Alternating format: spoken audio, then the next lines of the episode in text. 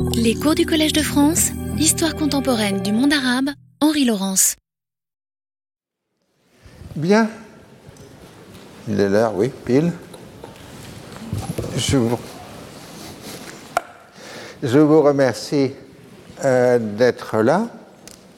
Euh, donc la dernière fois, dans un chapitre, on peut dire, paragraphe, partie, je vous parlais du socialisme arabe dans un seul pays, ce qui est la signification de la charte nassérienne de 1962, qui euh, faisait un vrai programme de socialisation de l'Égypte hein, à la suite de l'échec euh, grandiose, si je veux dire, de la République arabe unie quelques mois auparavant. Et on avait vu donc euh, un peu le paradoxe du nasserisme, qui est à la fois un mouvement très progressiste, mais qui maintient des formes d'enseignement, surtout dans l'enseignement primaire, très conservateurs. Et euh, des travaux ont montré euh, combien un enseignement musulman conservateur euh, a été pratiqué dans les écoles égyptiennes à l'époque euh, de Nasser, ce qui permet de comprendre ensuite ce qui se passe après, parce que vous avez la question d'alphabétisation. Et l'alphabétisation euh, conduit euh, à ce genre de phénomène. Alors, les plans de 5 ans, qui est dans la même foulée, pour les années 60-65, prévoyaient une croissance annuelle de 7%, ce qui était un peu dans la norme des années 60, je dirais du 7% par an, même la France pouvait en connaître à l'époque.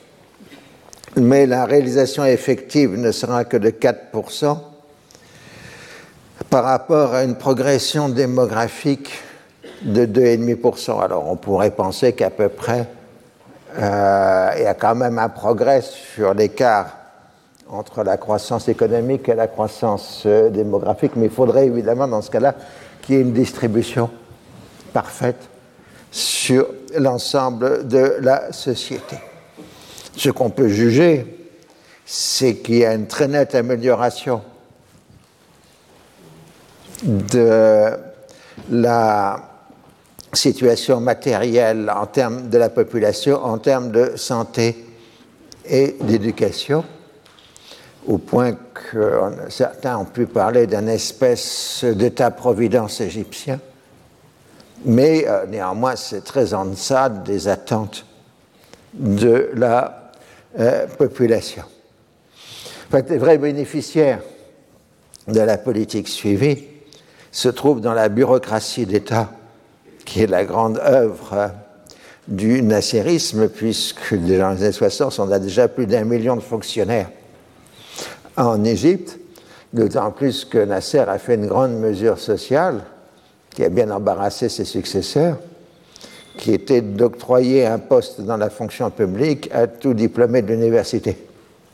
Ah, euh, donc, quand vous sortiez de l'université, au bout d'un certain temps, euh, vous étiez affecté, si vous le souhaitez évidemment, dans la fonction euh, publique néanmoins, ça a donné une, très réelle progression sociale pour des éléments conséquents de la société. J'ai connu euh, des fils de paysans égyptiens devenus professeurs d'université euh, grâce au nasserisme. Euh, donc il y a eu incontestablement, au moins pour une partie de la population, de très nets progrès.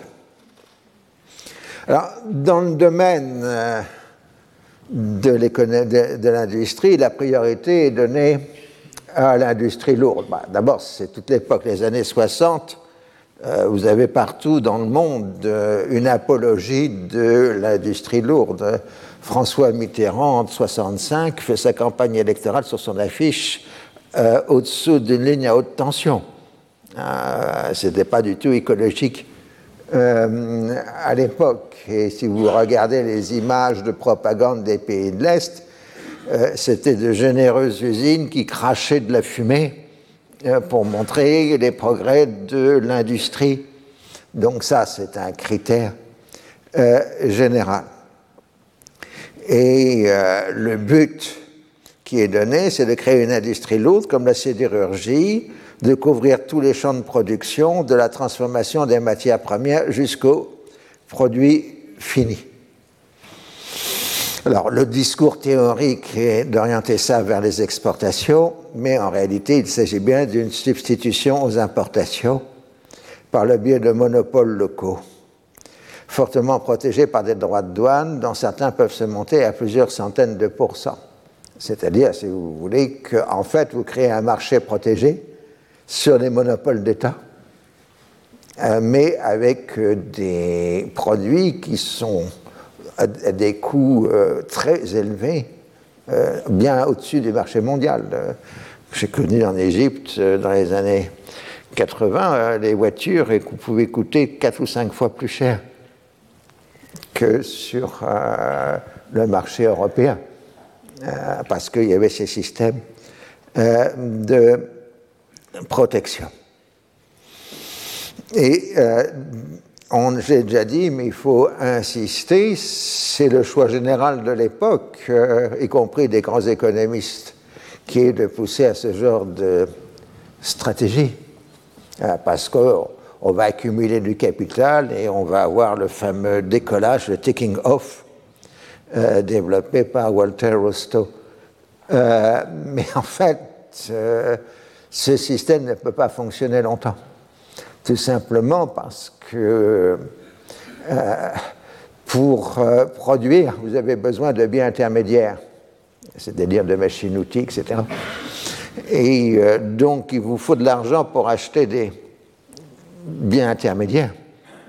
Et si vous n'avez pas d'exportation parce que vos prix de production sont trop élevés, vous n'avez plus les moyens d'acheter ces biens intermédiaires et donc la production, elle ne suit plus.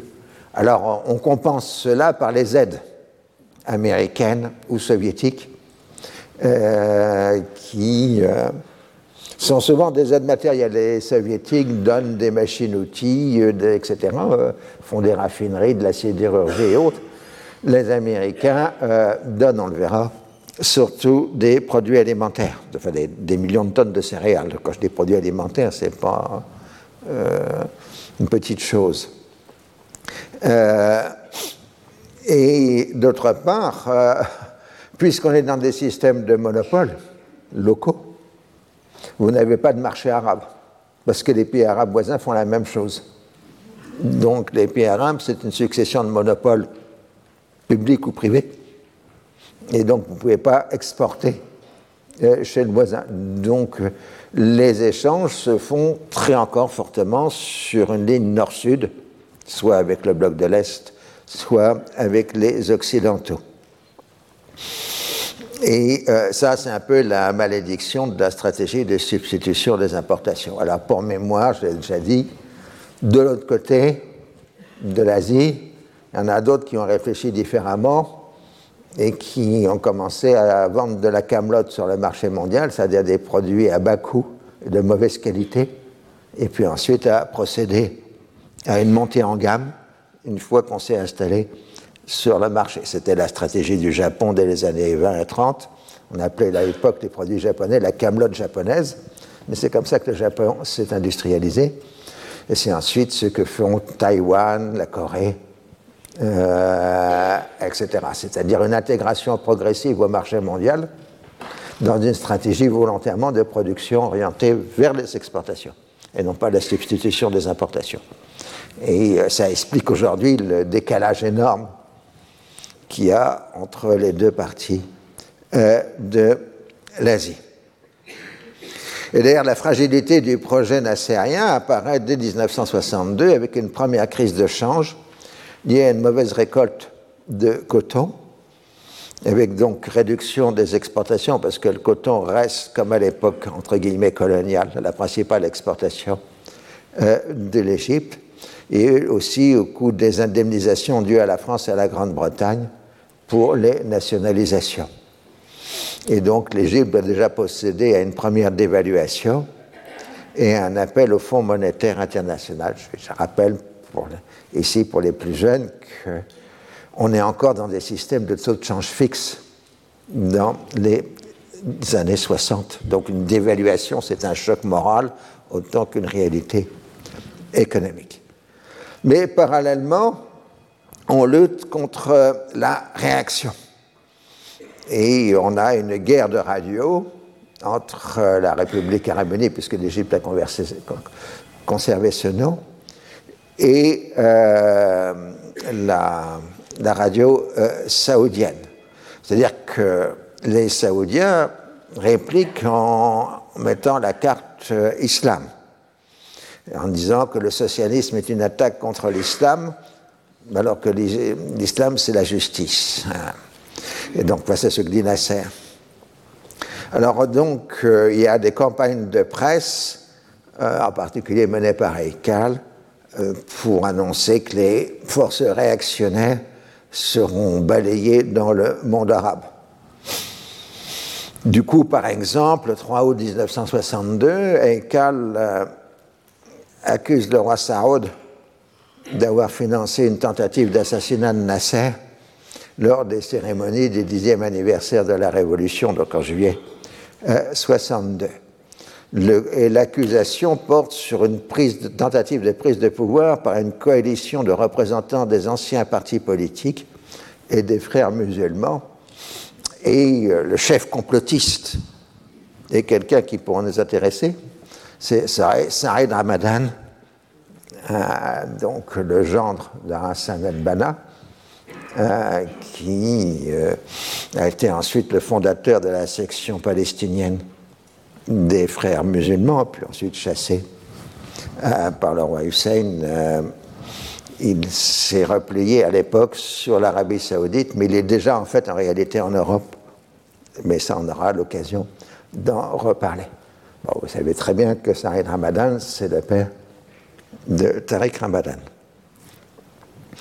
Alors, les réactionnaires en question en ont assez et saisissent la Ligue arabe et appellent euh, à l'organisation d'un sommet arabe contre Nasser. évidemment, les, tensions euh, sont euh, très fortes.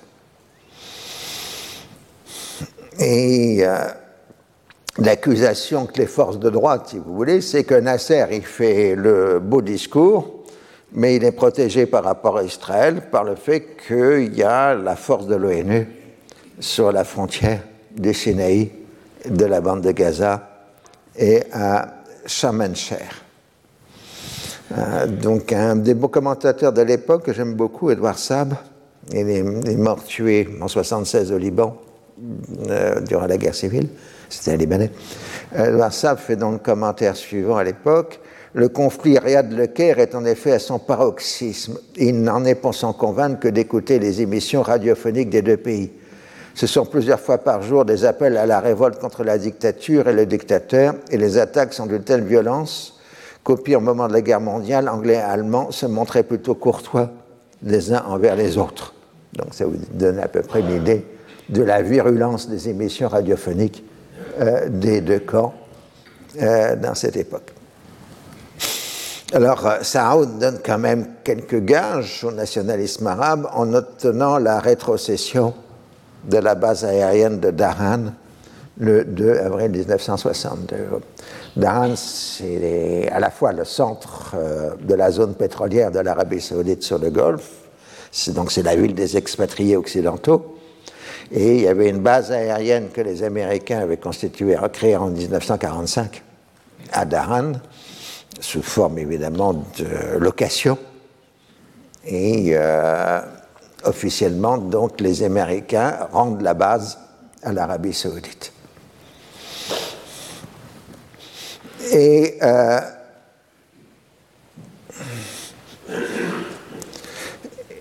et en même temps, vous avez les conflits internes à la famille royale euh, saoudienne. Euh, Saoud dispose d'une solide assise euh, dans la population, en particulier chez les Bédouins à qui il a multiplié les faveurs. mais dans la famille, famille un peu nombreuse, hein, vous savez, la famille royale saoudienne.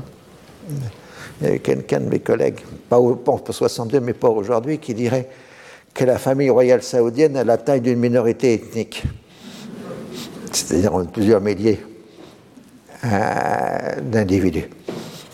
Euh, donc, euh, il y a trois groupes en quelque sorte. Il y a ceux qui soutiennent Saoud, il y a ceux qui soutiennent Faisal, euh, qui est pour lui des religieux et des grands commerçants. Et puis il y a le jeune Talal, qui est mort il y a deux ou trois ans seulement, il est mort récemment, Talal, euh, qui a derrière lui la jeune intelligentsia, dont une partie sort des universités occidentales. Alors évidemment, c'est assez fluide et un prince peut passer d'un camp à un autre assez rapidement. Alors Faisal prend la direction des conservateurs et concentre ses attaques sur Talal en s'appuyant sur les religieux, naturellement hostiles à toute forme de modernité. Et comme Saoud est en mauvaise santé, il a dû céder en novembre 61 le pouvoir réel à euh, Faisal. Et en mars 62, Faisal devient régent et en profite pour éliminer Tariki, donc l'homme des pétroles, celui qui menait une politique virulente euh, contre les compagnies pétrolières occidentales, et l'Aramco en particulier, donc l'Aramco est tout à fait content.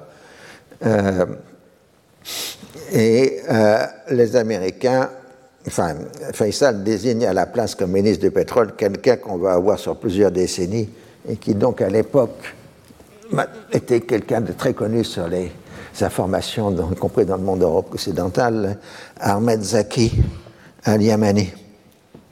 Euh, euh, de même, euh, le Palestinien Choukairi, qui était un conseiller palestinien du roi, célèbre pour ses déclarations radicales, est éliminé du pouvoir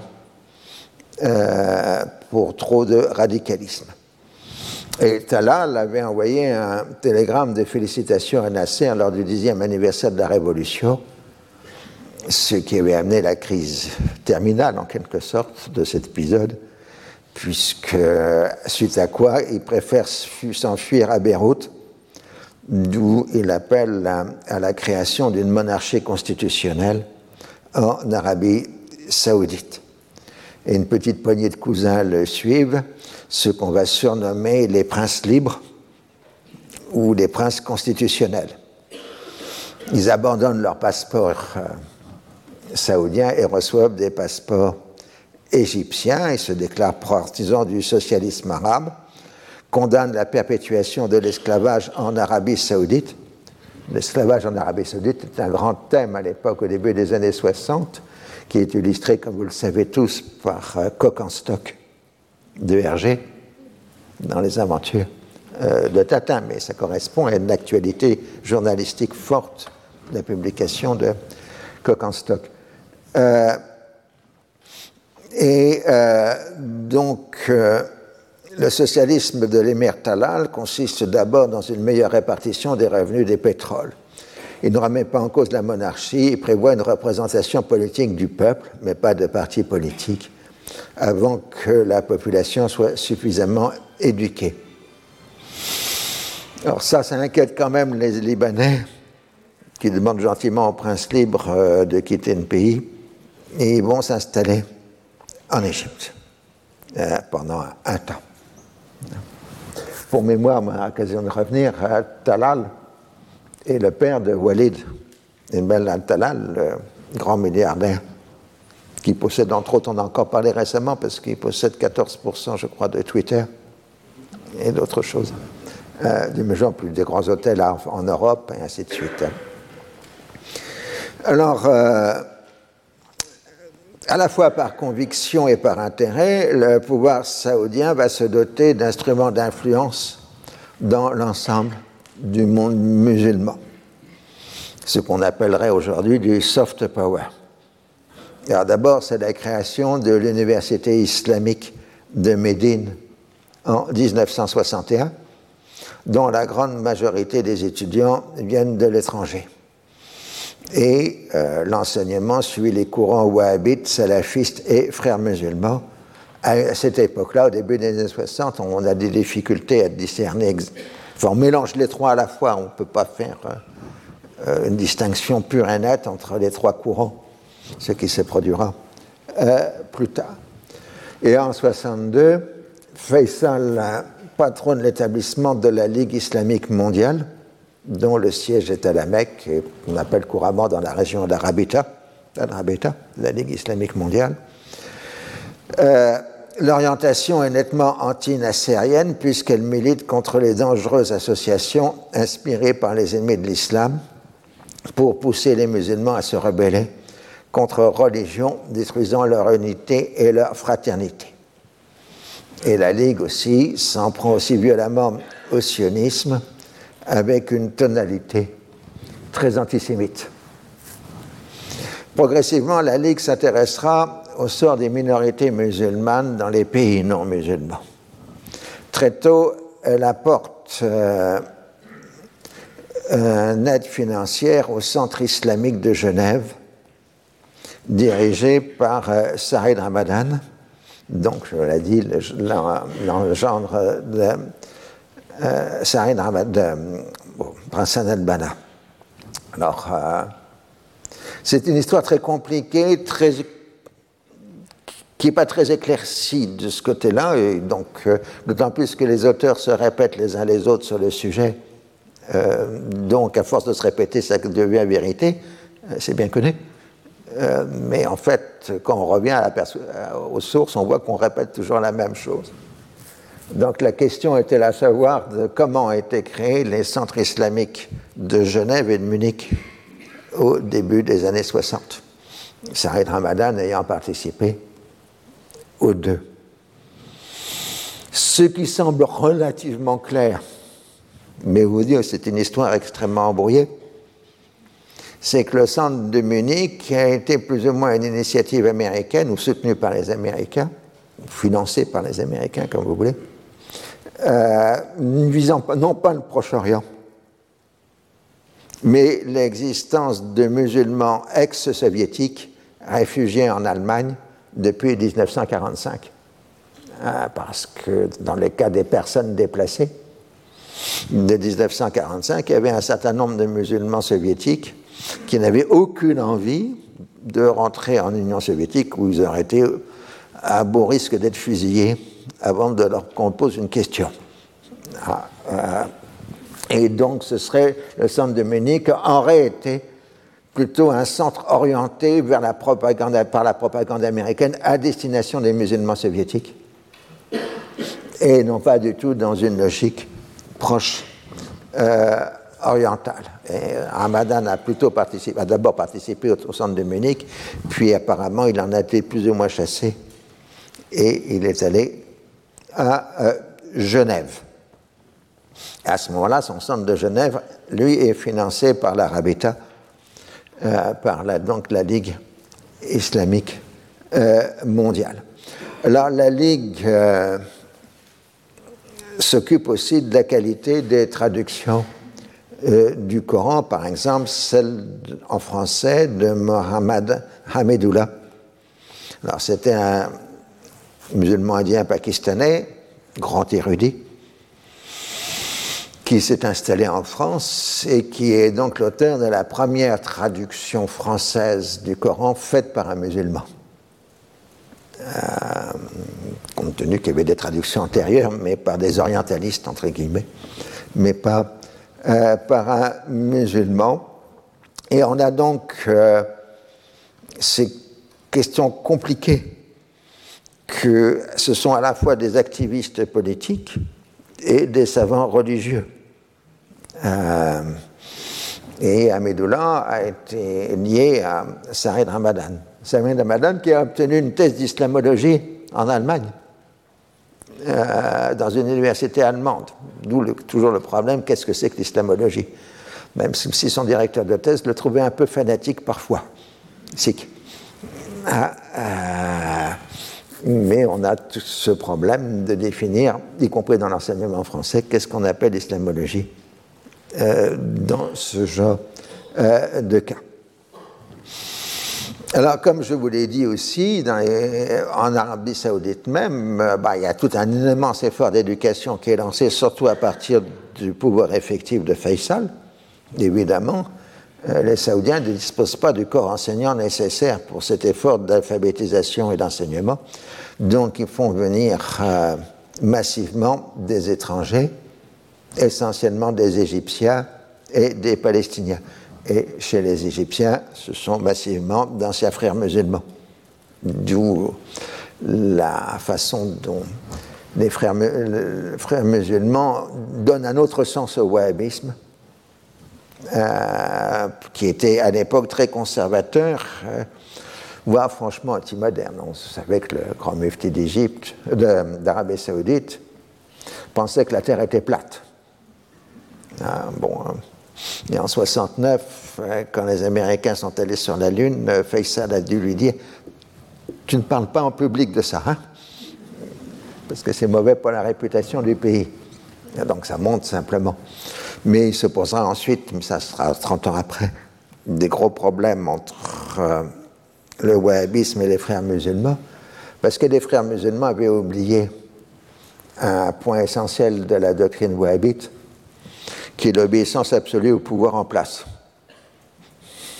Donc, euh, ça, c'était inacceptable pour la famille euh, saoudienne. Il faut comprendre comment fonctionne le système saoudien.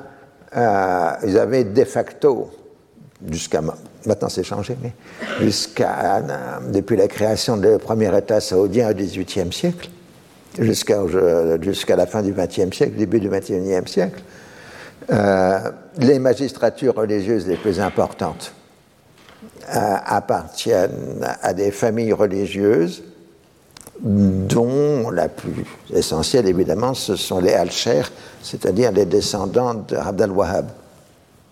Euh, et l'autre, tandis que le pouvoir politique appartient aux Saouds.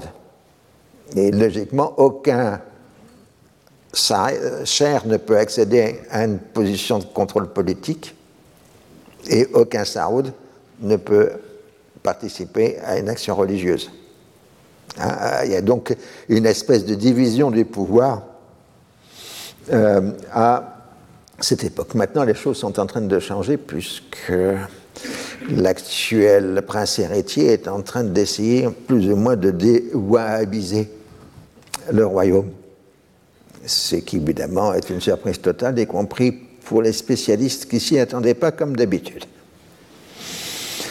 Alors, euh, en même temps qu'on fait cet effort éducatif sur place avec création d'universités, on envoie de nombreux jeunes gens se former à l'étranger. En 1945, des gens comme Tareki qui allaient dans, dans, une université américaine étaient très très peu nombreux, quelques personnes, quelques dizaines de personnes maximum. Maintenant, on est déjà pas loin de 1000 étudiants saoudiens en Amérique. Et puis ça va s'accélérer du fait, et de ce fait, l'Arabie saoudite deviendra un des grands financeurs des universités américaines.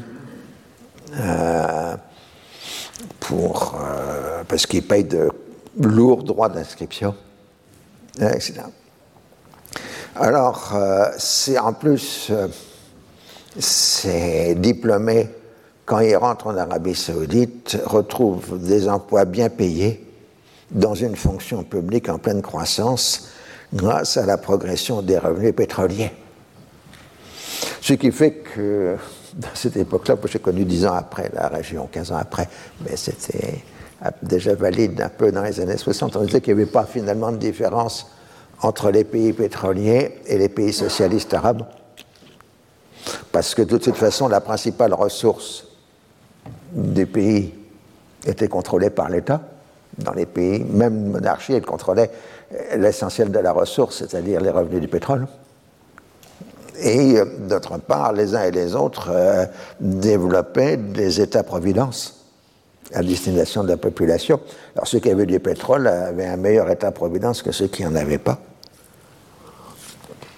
et une politique de zéro chômage pour les nationaux, en particulier pour euh, les diplômés.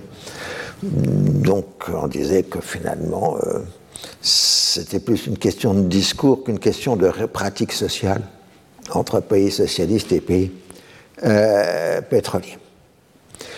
Ce qui euh, ne change pas, c'est donc la controverse et les adversaires de Nasser ont appelé un conseil de la Ligue arabe à se réunir à Shtora, au Liban, pour examiner les plaintes contre la RAE. La Syrie fournit des documents montrant l'implication des services égyptiens dans des tentatives de coup d'État, ce qui est certainement vrai. Et euh, même si l'Égypte obtient une suspension de la réunion, euh, néanmoins, elle se sent totalement isolée. Et le 28 août 62, la République arabe unie annonce son retrait de la Ligue des États arabes. Je cite, Le gouvernement de la République arabe unie estime aujourd'hui que la campagne de mensonges et d'injures qui s'est déroulée sous vos yeux a conduit la Ligue arabe à une situation impossible qui nous pousse à tirer deux conclusions. La première est que le comportement de la Ligue a profondément déçu et attristé les peuples arabes. La seconde est que la lutte désintéressée pour l'avenir de nos peuples ne peut plus se poursuivre au sein de la Ligue arabe et des structures actuelles.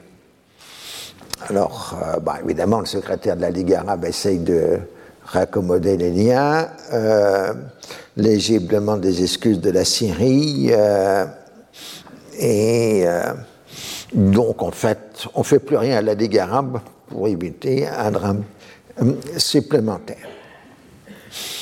Alors, euh, le discours euh, égyptien le marque, les dirigeants réactionnaires arabes seront balayés par la vague révolutionnaire qui déferle sur notre partie du monde. Et on a donc deux pays qui sont en retrait de la Ligue arabe, l'Égypte à cause des injures et l'Irak à cause du Koweït. Ce qui est clair pour Nasser, c'est que ce qu'on appellerait son soft power, sa rhétorique révolutionnaire, ne semble plus fonctionner du tout. Et euh, il a un peu une coalition de l'ensemble du monde arabe euh, contre lui.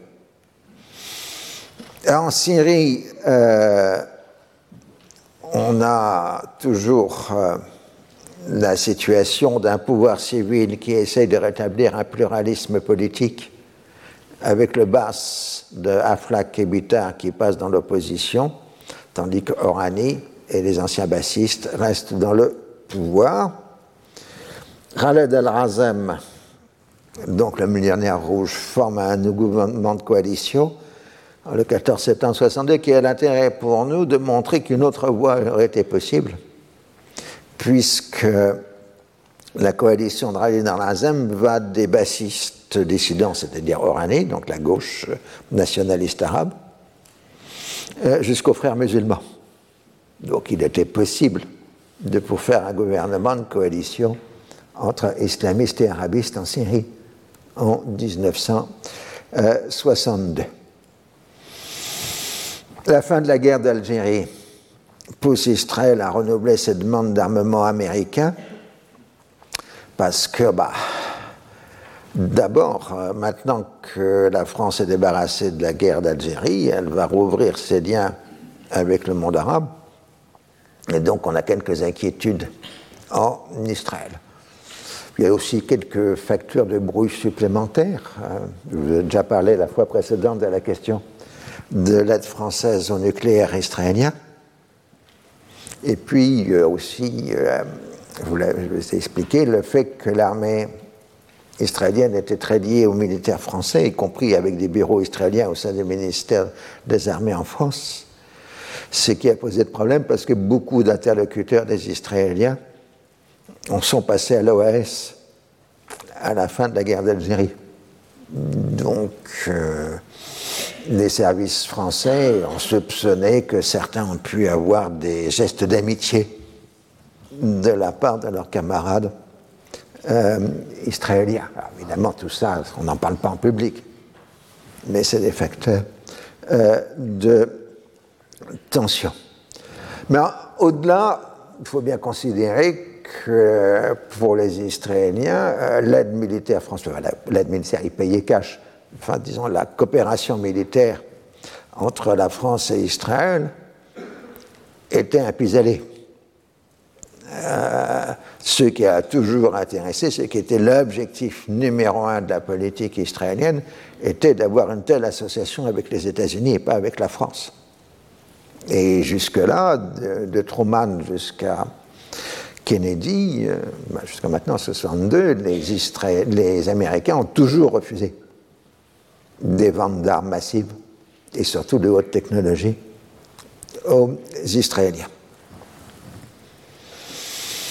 Alors, euh, les Américains vont essayer de marchander avec les Israéliens euh, sur le sujet en proposant en Israël des garanties de sécurité, d'un côté, c'est-à-dire une intervention américaine si Israël est en danger, et des missiles sol-air, des missiles Hawks, Faucon, en échange de l'acceptation d'un règlement de la question des réfugiés palestiniens de façon graduelle et partielle, le tout sur financement américain.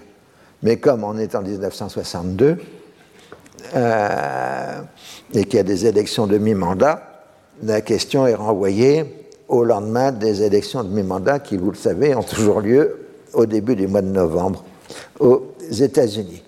Mais le problème, c'est qu'en novembre, vous avez l'Assemblée générale des Nations unies, et tous les ans, le dossier palestinien revient euh, à l'Assemblée générale des Nations unies, ne serait-ce que pour les financements du LNR-WA.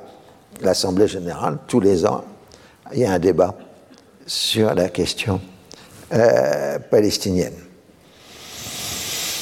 Et c'est d'autant plus urgent que la fin de la guerre d'Algérie fait du dossier palestinien la principale opposition entre occidentaux et arabes, plus la question des eaux du Jourdain. Alors Ben Gourion fait semblant d'accepter l'idée d'un retour éventuel d'un dixième des réfugiés, soit 100 000 personnes. Euh, L'Égypte, elle, elle veut le retour de tous les réfugiés parce qu'elle considère que ça ferait d'Israël un État binational et non plus un État juif, et donc ce serait un moindre danger pour euh, l'Égypte. Et euh, les Égyptiens font savoir aux Américains qu'il ne faut surtout pas donner des armes aux, Israéliens parce que ça va provoquer une forte tension entre les différents partenaires arabes.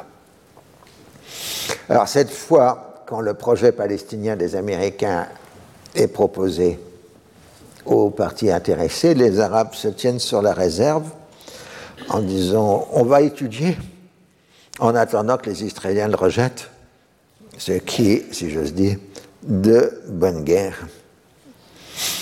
Et à la fin septembre 62, on a fait une fuite dans les informations pour euh, annoncer la future livraison des missiles Hawks à Israël évidemment, les gens voient ça comme une manœuvre électorale pour les campagnes de mi-mandat. On voit quand même que Nasser maintient la Palestine Icebox dans la glacière, euh, puisqu'il a accepté le projet américain, même s'il pouvait s'étaler sur plusieurs dizaines d'années. Et n'en fait pas trop, euh, l'Égypte n'en fait pas trop non plus sur euh, la question des missiles Hawks. Et du coup, bah, on a la récompense quand même. Le 8 octobre 1962, les États-Unis s'engagent à livrer sur trois ans 390 millions de dollars de céréales et autres denrées alimentaires à l'Égypte. Terminus et donc octobre 65. À la fois, bon, comprendre le truc. Hein. Les Américains ne donnent pas. Ils vendent. Mais ils vendent en monnaie locale. Et la monnaie égyptienne étant non convertible, en fait, l'ambassade d'Égypte va se retrouver avec une somme conséquente en devises égyptiennes non convertibles. Bon, alors, à, part acheter de temps à autre quelques bâtiments supplémentaires, et financer un peu la restauration, enfin les, monuments, les transferts des monuments de Nubie, cet argent ne sert pas à grand-chose d'autre. Donc c'est un peu une fiction. Mais c'est une vente, en théorie. Euh, donc, euh, Kennedy, l'administration Kennedy, pense que les Hawks, c'est juste une exception.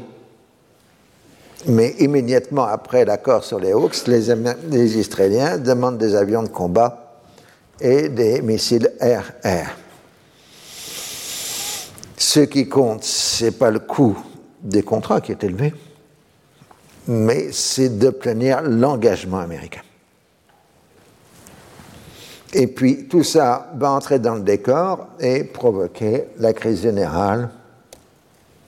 Donc là, les noms que je vous ai cités tout à l'heure. Le début de la guerre du Yémen. Alors, le Yémen a fait en théorie partie de l'Empire ottoman jusqu'à la fin de la Première Guerre mondiale, bien que le sud du Yémen, et pas le Yémen du Sud, si vous dites, est composé d'une part d'une colonie britannique, Aden, et d'autre part d'une série de protectorats tribaux euh, britanniques sur le reste du Sud. Euh, le nord du pays, comme tout le monde le sait ici, composé de Zaydites, c'est-à-dire une branche du schisme, pas très très éloignée du sunnisme, enfin elle est beaucoup moins éloignée du sunnisme que, euh, que le schisme duodécimain. Dans les années 20, euh, Rachid Reda avait pensé de proposer un imam zaydite comme calife de l'islam, ce qui montre que pour Reda, ce n'était pas vraiment des hérétiques. Alors, les imams zaydites avaient conduit la guerre contre la domination ottomane et euh, le Yémen, à la fin de l'époque ottomane, était devenu ce qu'on appelait le tombeau des Ottomans. L'armée ottomane y avait perdu des dizaines de milliers d'hommes devant les tribus euh, zaydites. Et à la fin de la Grande Guerre, les Ottomans ont abandonné leur position aux forces de l'imam, qui devient naturellement maître du pays. L'imam Haria et son successeur, l'imam Ahmad, à partir de 1948, la Souet Ahmad, bâtissent un État qui revendique la totalité des terres yéménites. Mais il faudrait d'abord obtenir euh, la soumission de grandes tribus. Alors donc, euh, les Aïdites essayent d'envahir le sud et l'aviation britannique les bombarde euh, et les rejette. Puisque, vous savez, les Britanniques euh, ont gouverné leur empire au Moyen-Orient à coup de bombardement aérien. C'était neuf à l'époque, c'était la modernité. Et ça coûtait moins cher que de faire stationner des troupes. en 1932, l'Arabie saoudite qui venait d'être créée, en tant que telle, était entrée en guerre avec le Yémen de l'imam, et les Saoudiens s'étaient emparés du nord du Yémen, la région du Rassir, avec l'oasis de Najran, que les Yéménites considèrent jusqu'à aujourd'hui comme authentiquement yéménites. Donc il y a un irrédentisme jusqu'à euh, maintenant. Euh, Bon, alors les Britanniques, dans tout ça, ils étaient intervenus, ils ont fait le principal boulot qu'ils ont fait dans l'entre-deux-guerres. Ils ont fixé les frontières dans le monde arabe. Euh, pas seulement entre les mandats français et britanniques, mais entre l'Irak, le Koweït, l'Arabie saoudite, etc. Euh, donc ils fixent aussi les frontières du Yémen, euh, approximatives, évidemment. Donc le Yémen, de l'imam, il est à la fois irrédentiste par rapport au nord, c'est-à-dire l'Arabie saoudite, et au sud, euh, par rapport au protectorat euh, britannique. La colonie d'Aden contrôle l'intérieur des terres, avant tout par l'aviation, comme je l'ai dit, et quelques troupes locales. Et on fait le modèle indien, parce que son Aden dépendait des Indes, je dis, du gouvernement britannique des Indes, de Bombay. Euh, et euh, donc, euh, dans les protectorats, vous avez ce personnage qui on appelle l'officier politique britannique qui conseille le chef tribal, etc. De la même façon que les Anglais contrôlaient les principautés des Maharajas en Inde par le biais des officiers politiques. Ceux qui ont lu Kipling ont des descriptions de ces personnages dans Kipling. Alors, dans les années 50, euh, les Britanniques tentent de constituer une fédération de différents protectorats euh, avec Aden. Et ce qui amène la constitution officielle euh, d'une future fédération de l'Arabie du Sud en 1962. Donc l'Arabie du Sud, ce serait Aden plus les protectorats. Donc dans les textes jusqu'en 67, on parle non pas de Yémen du Sud, mais d'Arabie du Sud. Même si les Yéménites, eux, enfin du Nord, disent qu'il y a un Yémen du Sud. Alors, euh, c'est vrai, évidemment, la Fédération d'Arabie du Sud doit être une étape vers l'indépendance. Mais une indépendance euh, en termes amicaux avec les Britanniques. Et Aden, euh, avec le. Vous vous rappelez, parlait la dernière fois de Macmillan Winner Change. Les Anglais quittent l'Afrique. Et donc le repli se fait sur Aden, qui devient la principale base militaire britannique de la région et la principale base militaire east of Suez, à l'est de Suez. En plus, vous avez la raffinerie de pétrole d'Aden, créée en 1954, enfin ouverte en 1954 par l'Anglo-Iranian Oil Company, que vous connaissez bien sous le nom de British Petroleum.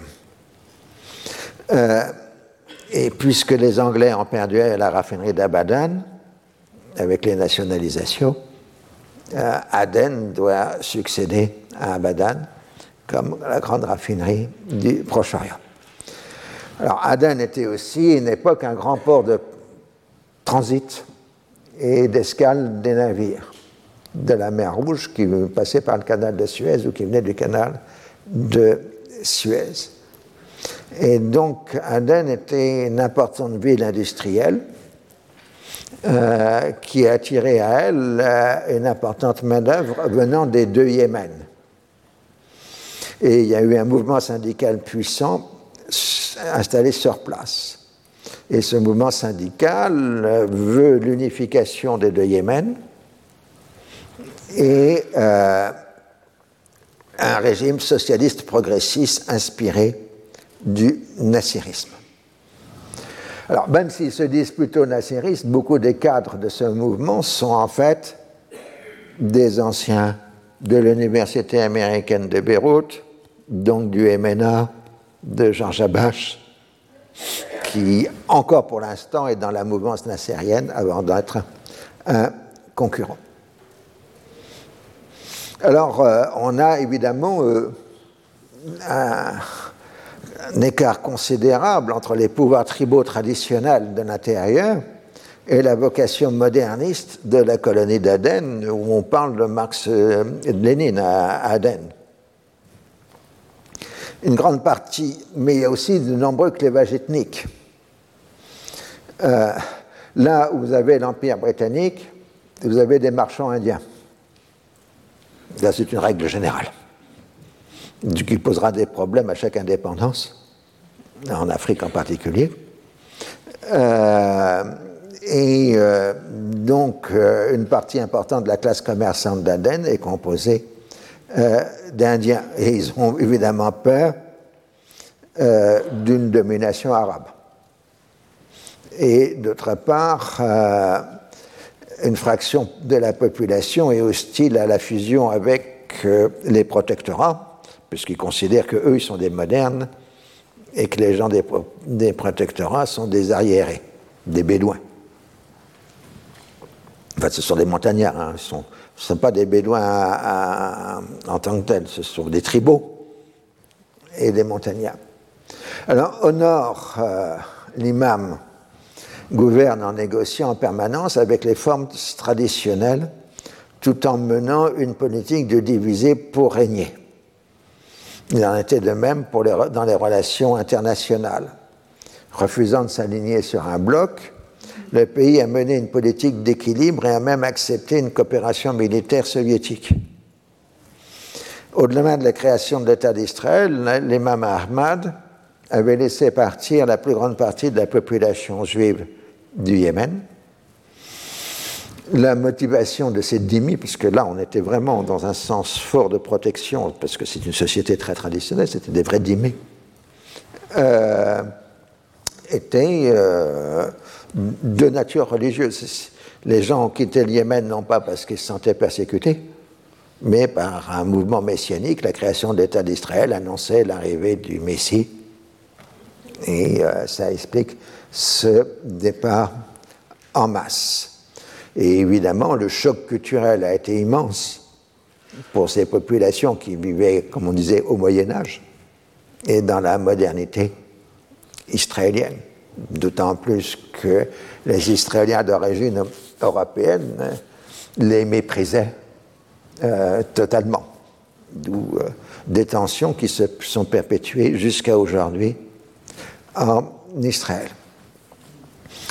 Il y a une petite élite au Yémen du Nord, moderne, surtout des militaires et dans l'appareil d'État, mais cette élite recrute surtout dans la population sunnite du littoral.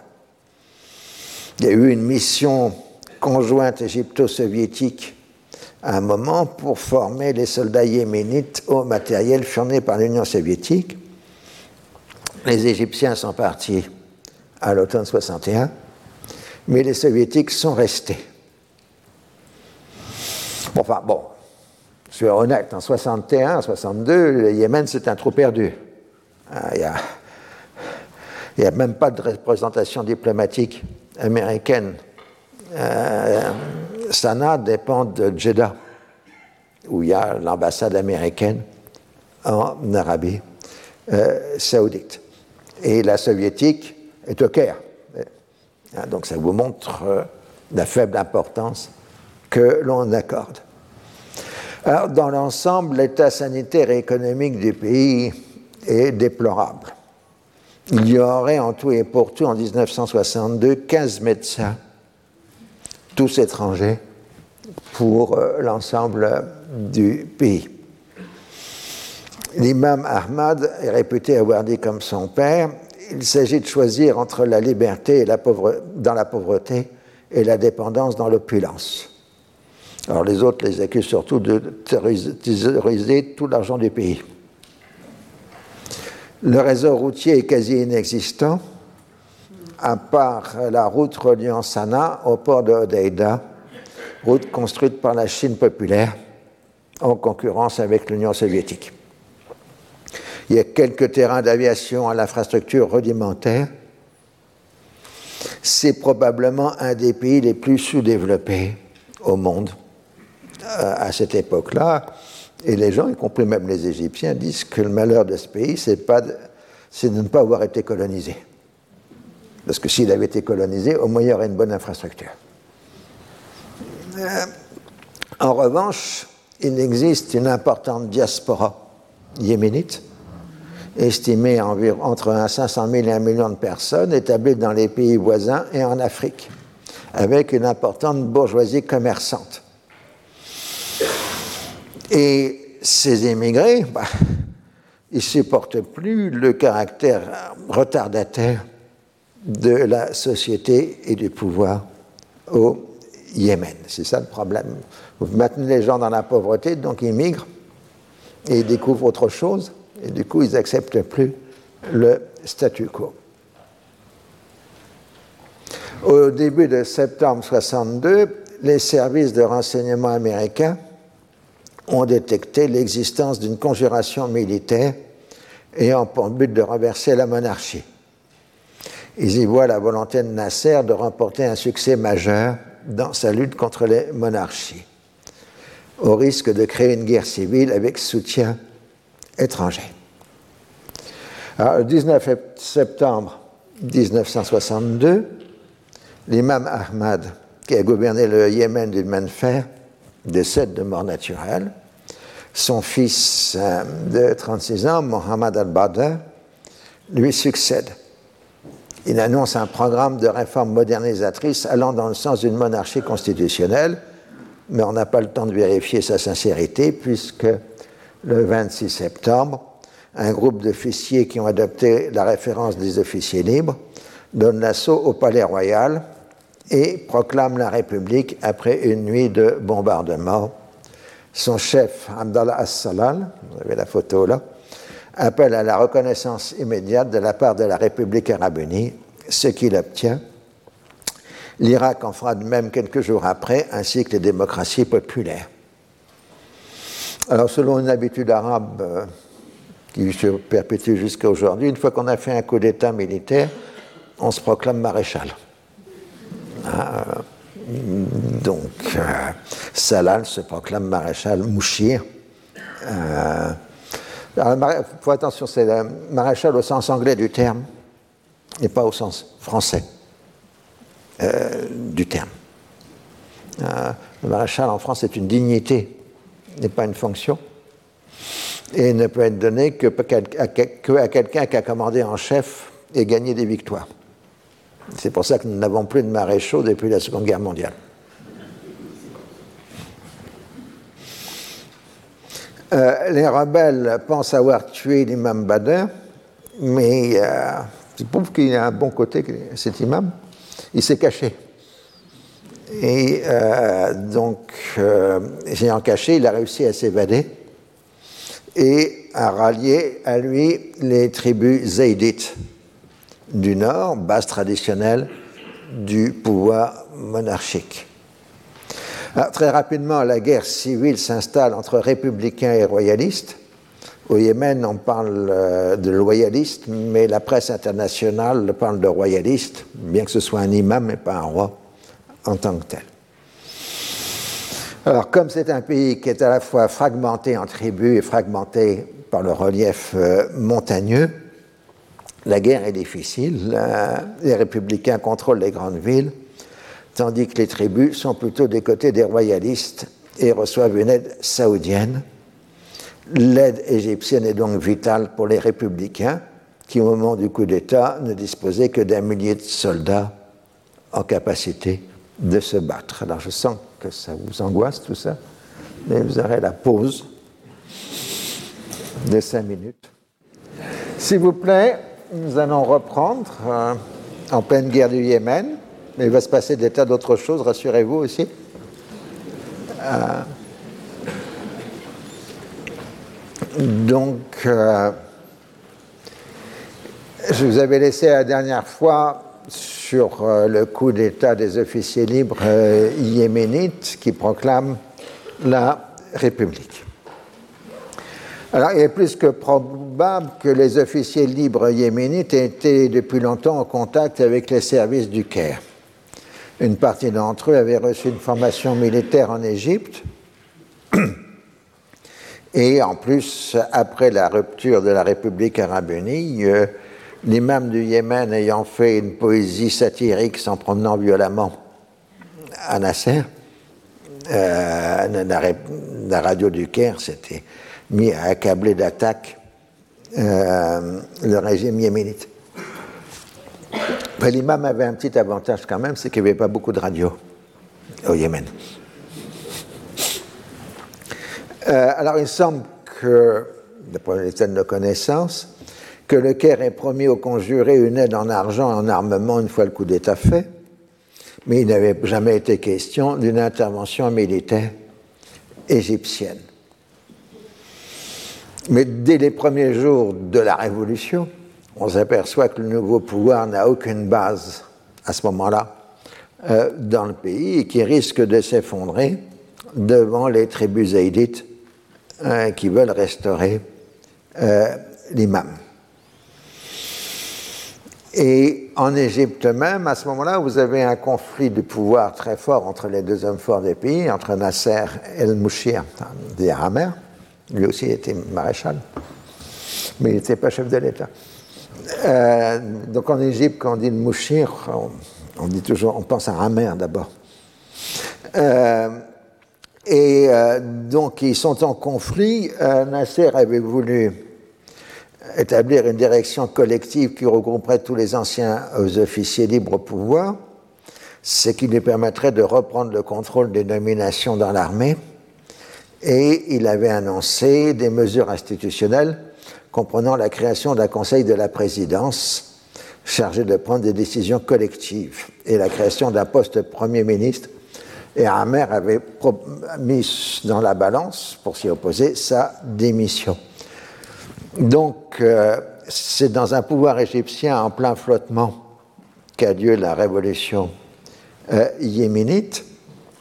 Euh, certains sont partisans de l'intervention, d'autres ne le sont pas. Il semble qu'un Amer le soit, mais que celui qui serait le plus actif pour une intervention militaire égyptienne au Yémen, ce serait Anwar el-Sadat, qui à l'époque paraît comme l'un des chefs des lignes les plus radicales dans le système euh, nasserien. L'idée étant que ça permettrait de dissuader l'Arabie saoudite d'intervenir au Yémen si l'Égypte envoie des troupes euh, au Yémen. Alors, dans la période de dénasserisation des années 70, des gens comme Haïkal accuseront Sadat d'être le principal responsable de l'intervention catastrophique de l'Égypte au Yémen. Euh, Sadat aurait géré le côté politique de la guerre du Yémen et Amer la côté militaire. Donc on se met d'accord pour l'envoi de troupes égyptiennes. C'est la première fois que Nasser a vraiment fait appel euh, au hard power, c'est-à-dire à la manière forte. Même euh, que ces montagnards, même s'il y a quand même quelques radiotransistors, bah, ils ne semblent pas susceptibles d'écouter favorablement les émissions de Radio Lucaire, la Voix des Arabes. On pense qu'on en a pour quelques semaines d'une brève intervention militaire et les choses seront bien établies. Il faut dire que les Égyptiens ignorent totalement ce qu'est le Yémen. Euh, les rares qui connaissent le pays disent surtout pas. Rappelez-vous ce qui est arrivé à l'armée ottomane avant 1914. Euh, mais ça, ce n'est pas dans la mémoire égyptienne. Alors l'erreur de calcul, l'erreur stratégique immense, elle est là. Euh, un soutien en armes, voire une éventuelle envoi d'aviation aurait pu suffire. Mais en fait, maintenant, ce qui est en jeu, euh, c'est la le contrôle de l'ensemble de la péninsule arabique. Pas simplement le Yémen, mais l'Arabie du Sud, Oman, l'Arabie saoudite. Euh, tout ça devient l'enjeu euh, de la guerre. Et évidemment, les voisins du Yémen, c'est-à-dire les Britanniques et l'Arabie saoudite, ne sont pas prêts à accepter euh, l'extension euh, du euh, conflit. Alors, les uns et les autres sont en position de force, parce qu'eux, il n'est pas question qu'ils envoient des hommes. Ils se contentent de donner des armes aux royalistes. Alors, il faut dire aussi que, comme je l'ai dit, Nasser ignore totalement la réalité. Euh, donc là, je vous montre une série de caricatures avec des commentaires en anglais. Euh, égyptienne qui marque euh, la victoire du peuple euh, et l'isolement des monarques. Ah, donc, ce qui montre bien que ce n'est pas simplement Sana qui est en jeu, mais l'ensemble du système monarchique arabe. Alors, une petite brigade à la médecine devrait suffire. Mais en réalité, les, Égyptiens vont se trouver pris dans un engrenage euh, qui va conduire à, à chaque fois à augmenter la mise. Exactement ce qui est en train d'arriver en même temps aux Américains au Vietnam, ce qu'on appelle l'escalade. Et les contemporains feront l'analogie entre la guerre du Yémen et la guerre du Vietnam. La Jordanie conclut une alliance militaire avec l'Arabie saoudite et envoie quelques avions en Arabie saoudite. Mais des pilotes euh, jordaniens feront défection euh, en Égypte, ce qui fera un choc, enfin une utilisation psychologique forte du côté de Nasser. au Caire même, Amer a gagné l'épreuve de force, il conserve le contrôle de l'armée égyptienne et Nasser n'a plus rien à dire sur le fonctionnement interne de l'armée, ce qui aura des conséquences catastrophiques en 1967. Alors, euh, une administration Kennedy tente toujours de maintenir des bonnes relations avec l'Égypte, mais monte au créneau, si j'ose dire, à Washington, des gens qui jusque-là n'étaient pas défavorables totalement à Nasser, mais qui le deviennent complètement, c'est-à-dire les compagnies pétrolières américaines, ah, puisqu'elles sont dans l'Aramco en Arabie saoudite. Donc, euh, euh, les. J'ai à faire? Euh, il y a maintenant deux ennemis de Nasser à Washington, les amis d'Israël et les amis de l'Arabie saoudite. Mais nous sommes en octobre 62, dans la seconde moitié de l'automne 1962, et tout le monde, personne ne regarde ce qui se passe au Yémen, puisque c'est la fameuse crise des missiles de Cuba où on est passé assez près de l'affrontement nucléaire. Aujourd'hui, les historiens ont vu que les dangers étaient beaucoup plus forts qu'on ne l'avait pensé à l'époque, selon la bonne logique des erreurs de calcul. C'est-à-dire que les militaires soviétiques à Cuba avaient des armes nucléaires avec autorisation d'en servir sans référer à Moscou et certaines tendances de l'armée américaine poussaient à attaquer militairement Cuba. Ça, on ne le savait pas à l'époque. Alors, euh, au moment de la crise de Cuba, c'est le moment où le corps expéditionnaire égyptien part. Alors, comme il n'y a pas de route pour aller à Sanaa, euh, ce sont des avions soviétiques des Antonov 12, euh, que vous avez là, euh, qui amènent les soldats égyptiens au Yémen. ces Antonov, c'est les équivalents des C-130 américains.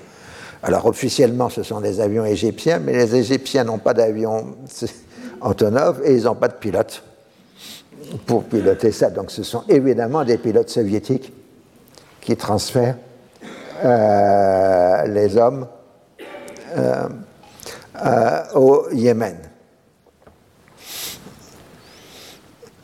Et euh, de même, les Égyptiens ont bien des bombardiers Tupolev, 12, mais les pilotes sont encore en formation.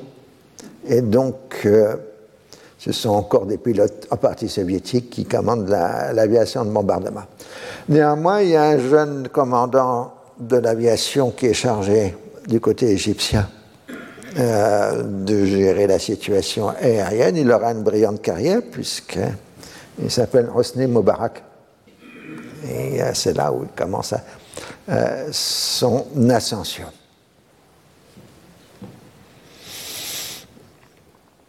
Alors, tout ça, évidemment, pour vous rappeler le blocus de Cuba, New York Times, euh, on est au bord de la guerre euh, nucléaire, comme montre ces titres euh, du New York Times. C'est sympa, le New York Times donne toutes ses archives en PDF pour les abonnés. Donc c'est un instrument de travail absolument formidable. Cette affaire est la première intervention militaire soviétique majeure au Moyen-Orient sur le terrain. Pour la première fois, il se déploie sur le terrain. Rien n'a été prémédité. mais les soviétiques ont immédiatement soutenu les Égyptiens dans leur demande d'intervention. Alors, pour la crise de Cuba, on reste à des questions de principe. La République arabe unie s'en tient à une position condamnant les bases étrangères, l'usage de la force et le blocus. La base étrangère, c'est Guantanamo. Hein. Seule l'Algérie se solidarise ouvertement avec Cuba. Israël tente d'éviter de prendre position, mais les Américains insistent euh, parce qu'ils veulent utiliser l'influence d'Israël en Afrique noire dans les votes à l'ONU. Mais synchroniquement, il y a un autre conflit. Euh, c'est la guerre sino-indienne qui commence le 20 octobre 1962. Euh, les troupes indiennes sont bousculées dans l'Himalaya la Chine populaire traite le régime indien de bourgeoisie nationale réactionnaire. Et les deux superpuissances qui sont bloquées dans les affaires de Cuba ne veulent pas se mêler des affaires entre la Chine et l'Inde. Chez les non-alignés, seul Nasser et Tito apportent un soutien moral à l'Inde, mais l'Inde, après une série de revers militaires, doit demander un soutien américain. Et euh, donc euh, la synchronie est parfaite puisque le blocus de Cuba est levé le 20 novembre 1962 et les Chinois arrêtent, annoncent le cessez-le-feu le 21 novembre 1962. Inutile de vous dire que cette guerre sino-indienne est essentielle dans l'histoire de l'après-guerre, parce qu'elle montre la vanité d'un non-alignement moralisateur, celui de Nero, face, qui se trouve sans allié, avec une armée relativement faible, face à un puissant voisin lors d'un conflit frontalier.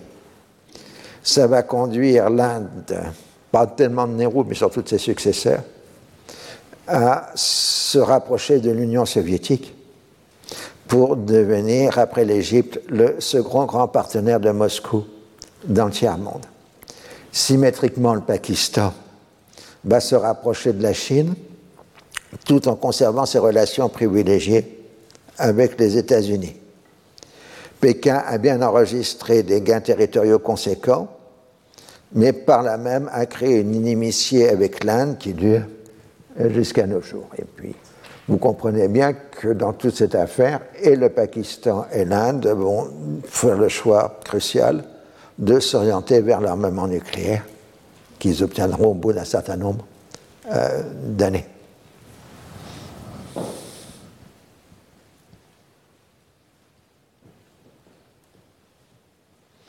Alors, revenons au Yémen. Donc, euh, les Américains essayent de calmer le jeu parce qu'ils veulent conserver des bonnes relations avec l'Arabie saoudite et avec l'Égypte. Et les intermédiaires entre, euh, les, entre, les Égyptiens et les Américains, les interlocuteurs des Américains, c'est Eikal, comme d'habitude, et Sadat. Euh, Washington tente toujours de vouloir avoir une position positive. Après tout, euh, le Caire n'a pas pris position pour Castro. Donc, euh, il faut le récompenser. En Arabie saoudite, Faisal prend le poste de Premier ministre, avant il était vice-premier ministre. Il contrôle effectivement la politique saoudienne, d'autant plus qu'il est ministre des Affaires étrangères et commandant en chef des forces armées. Le 6 novembre, c'est la rupture des relations diplomatiques entre l'Arabie saoudite et l'Égypte. Et l'Arabie saoudite accuse à juste titre l'aviation égyptienne de bombarder des agglomérations en territoire saoudien, en particulier dans la région de Nashran. Mais le 6 novembre est aussi une date historique puisque c'est le jour où l'esclavage est aboli en Arabie saoudite, officiellement. Et de fait, et de fait aussi. C'était un esclavage de toute façon de nature domestique. Ce n'était pas un esclavage de travail industriel ou agricole. Donc en fait, euh, les domestiques changent de statut. Pratiquement, mais ça revient à peu près au même, parce que c'était un esclavage doux ou, un travail dur, si on, change le terme. Et maintenant, Faisal demande une intervention militaire directe, euh, enfin une manifestation militaire directe américaine pour montrer que l'Arabie saoudite dispose de la protection américaine. Et si Nasser fait des bonnes paroles aux Américains, Salah, lui, au Yémen, annonce un djihad contre l'Arabie saoudite et l'internationalisation nécessaire de Médine et de la Mecque pour l'ensemble des musulmans. Alors il dit qu'il n'y a pas de force étrangère au Yémen puisque les Égyptiens sont des Arabes et que les Arabes ne sont pas des étrangers entre eux, ils sont tous frères. Euh, en fait, ça se passe très mal. Euh, parce que les Égyptiens au Yémen sont considérés comme des, étrangers. Il faut dire que les Égyptiens se considèrent comme euh, beaucoup plus évolués que ces sauvages de Yéménites. Euh, et les Égyptiens, ben, ils connaissent le terrain plat, si j'ose dire. Hein, et les montagnes, ils ne connaissent pas. Et une guerre de montagne, c'est très difficile. Les soviétiques en Afghanistan s'en rendront compte euh, plus tard. Alors les Égyptiens se font des retranchements militaires dans des positions clés et les, les royalistes attaquent les lignes de ravitaillement. Alors chacun, chaque parti essaye d'acheter les tribus pour euh, faire euh, basculer dans leur camp. donc là, vous avez une photo d'un cher républicain. En fait, il a été payé. Hein. Mais rassurez-vous, il est aussi payé par les autres, donc il peut basculer. un jeune journaliste que j'ai bien connu, quand il était moins jeune, c'était Patrick Seal Patrick Sill fait en 1962 une description de la guerre du Yémen.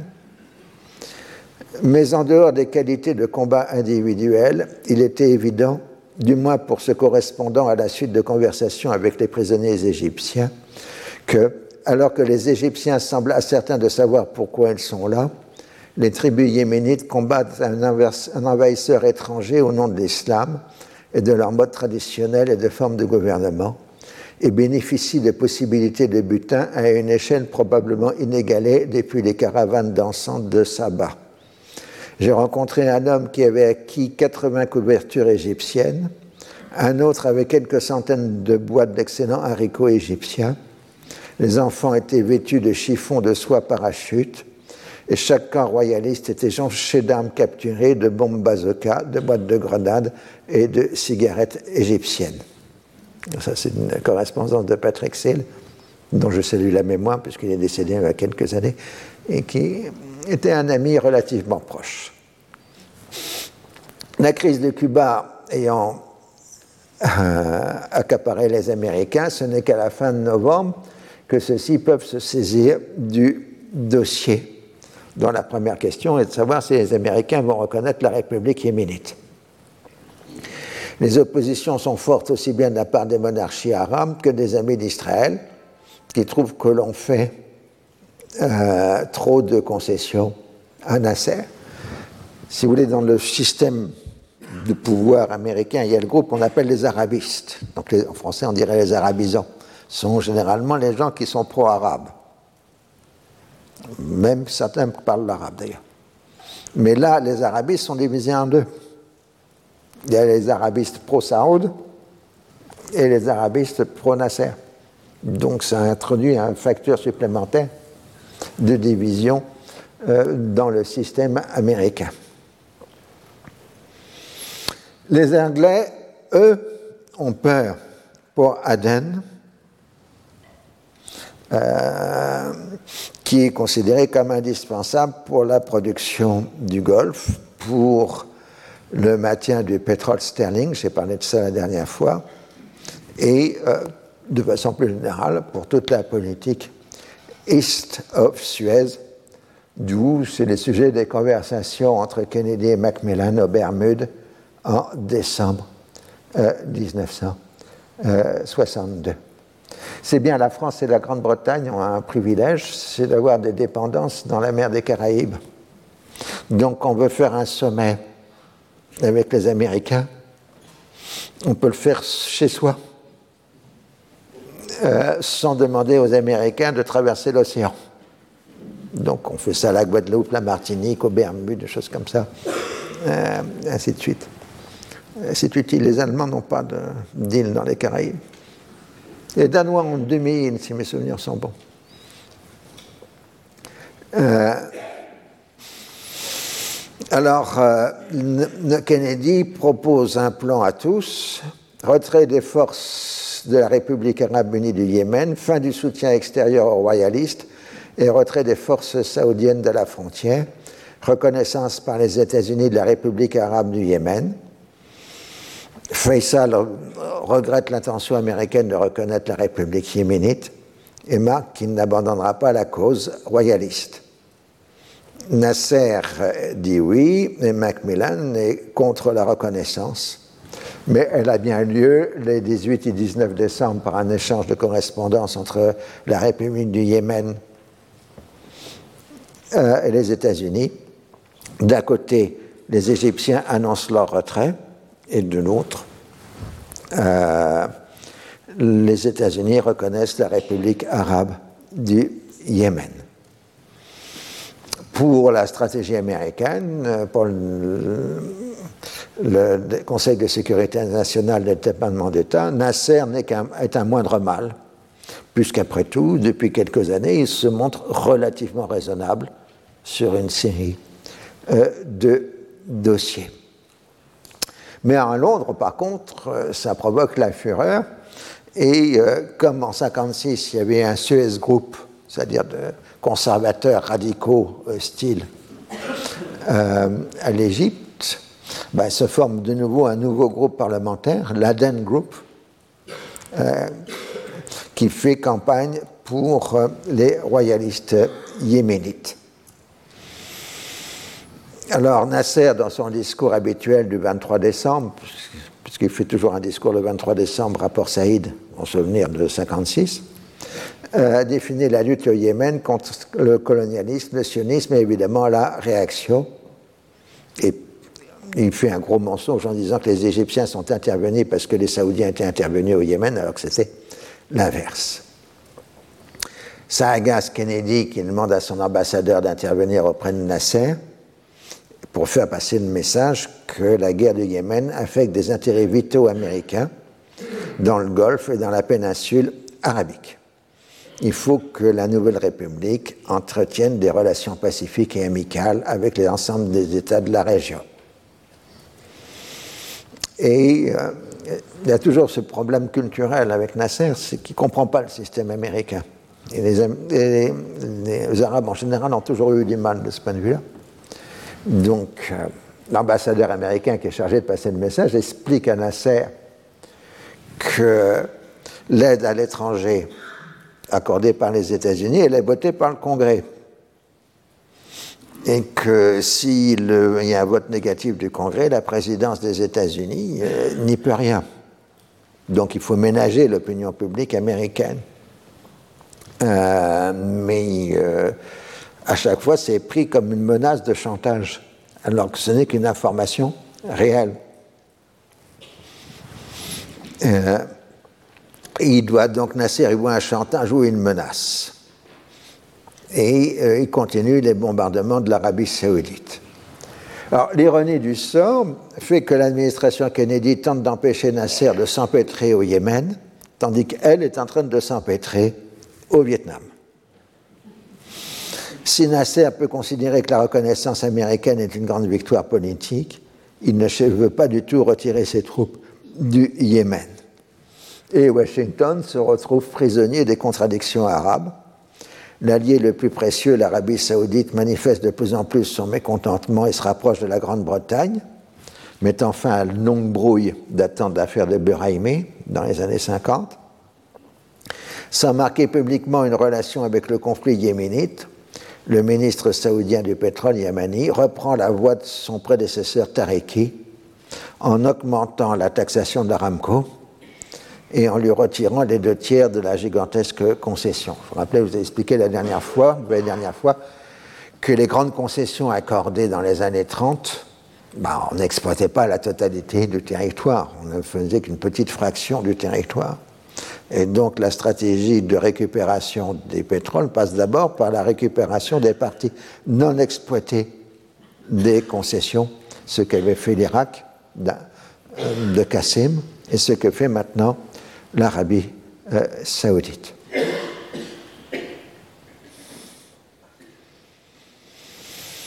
Alors, euh, devant les menaces, les États-Unis font un geste envers l'Arabie saoudite en envoyant en démonstration un escadron de la flotte aérienne américaine à Daran, euh, ce qui est un signe de protection américaine du royaume. Du coup, les Égyptiens accusent Faisal de se protéger, de demander la protection américaine contre la révolution populaire. Et euh, Faisal répond d'abord en retirant les dernières positions tenues par les fils de Saoud euh, dans le système gouvernemental. Euh, faut rappeler, euh, l'une des raisons d'opposition entre Faisal et Saoud, indépendamment de la lutte pour le pouvoir, c'est que Saoud avait l'intention de faire une transmission directe à ses enfants du pouvoir. Euh, et euh, Faisal le reste de la famille se coalisent contre pour maintenir le système euh, du, plus ancien dans la famille, en quelque sorte, enfin du conseil de famille. C'est-à-dire que Saoud a essayé de faire ce que Salman a réussi à faire aujourd'hui. Alors, euh, Faisal dit, moi je paye les Américains. J'achète les armes, j'achète ceci, etc. Tandis que toi, Nasser, tu es payé par les soviétiques. Alors, qui est le vrai indépendant? Alors, on est en début de 63 dans une position d'équilibre euh, des forces les royalistes, armés financés par l'Arabie saoudite, tiennent bon face aux républicains et à l'armée égyptienne. Si l'armée égyptienne se retire, les républicains risquent de s'effondrer. En Arabie saoudite, Faisal maintenant contrôle tous les leviers du pouvoir et donc il n'y a pas de risque de voir la monarchie saoudienne euh, s'effondrer. Et à Washington, on considère qu'on n'a pas eu la contrepartie de la reconnaissance euh, de la République arabe du Yémen. Alors, euh, on maintient donc un, 8 avions de combat F-100 à Daran, euh, avec le risque d'une confrontation directe entre l'aviation égyptienne et l'aviation américaine. En avril 63, l'armée égyptienne euh, lance une grande offensive et élargit le territoire qu'elle contrôle. Et alors, euh, une des possibilités euh, pour Nasser, c'est de faire le coup habituel dans ces cas-là. On, on, enregistre un gain militaire, on dit j'ai gagné la guerre et on s'en va. Bon, ça ne dure pas longtemps en général, c'est ce que les Américains ont fait au Vietnam et en Afghanistan, mais ça permet de partir. Euh, mais Nasser refuse de cette option et donc maintient ses troupes. D'autant plus que d'autres sujets interviennent dans la guerre froide arabe, c'est l'Irak. On sent de plus en plus un affaiblissement du régime de Qassim en Irak, isolé par l'affaire du Koweït, l'armée irakienne est embourbée au Kurdistan, en dépit de proclamer la victoire. Les bombardements de populations civiles donnent une image très négative dans l'opinion internationale. Le PDK de Barzani fait des offres de service aux Américains, même si la gauche du PDK de, pas Talabani, si Talabani est hostile, aux relations avec euh, les Américains. Israël a proposé discrètement de l'aide euh, aux royalistes, pardon, aux Kurdes, euh, mais ceux-ci refusent à ce moment-là parce qu'ils ont peur que ce soit rendu public, ce qui les disqualifierait complètement dans les opinions publiques arabes. Et Barzani demande la chute de la dictature incompétente de Qassim, accusé de vouloir faire un génocide du peuple kurde. Et euh, le PDK commence à avoir une base solide en Europe par le biais des immigrés kurdes, en particulier en Allemagne.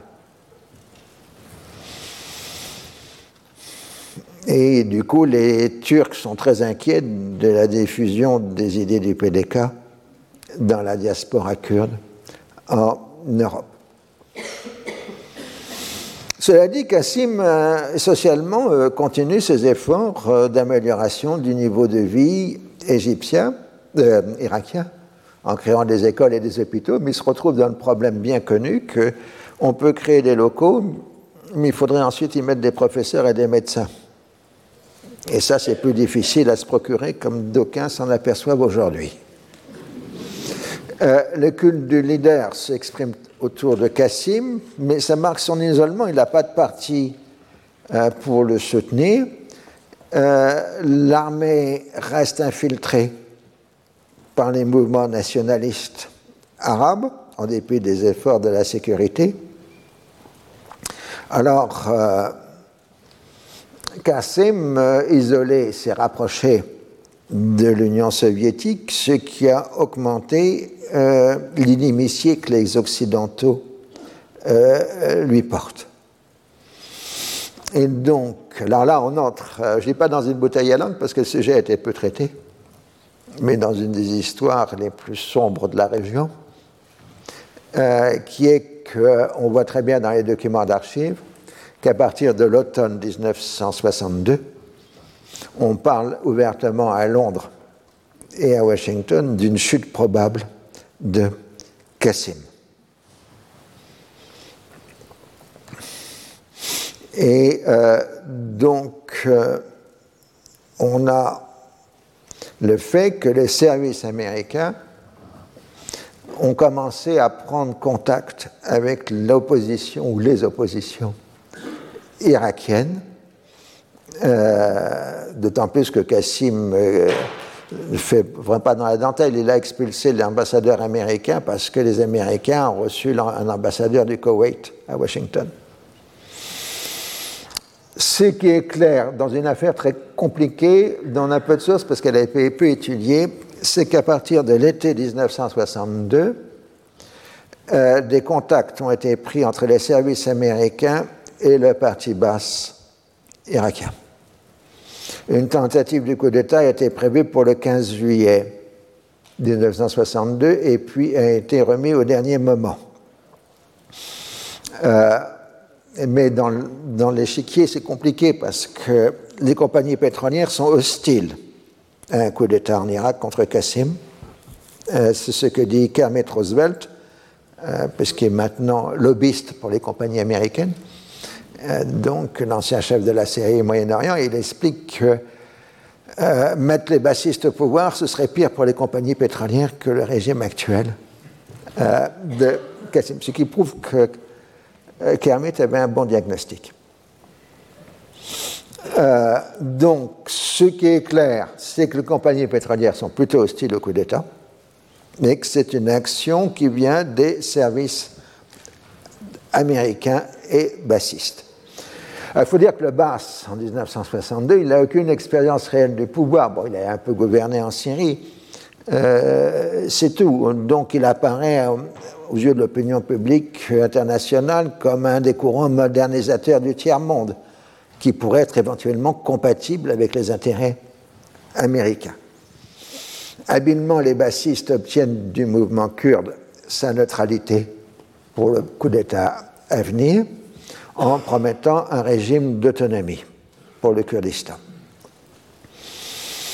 En mi-janvier 63, Kassim commence à soupçonner quelque chose et dénonce un complot organisé par les services américains et britanniques en collusion avec un État arabe prétendant à tort être un État libéré, c'est-à-dire l'Égypte de Nasser.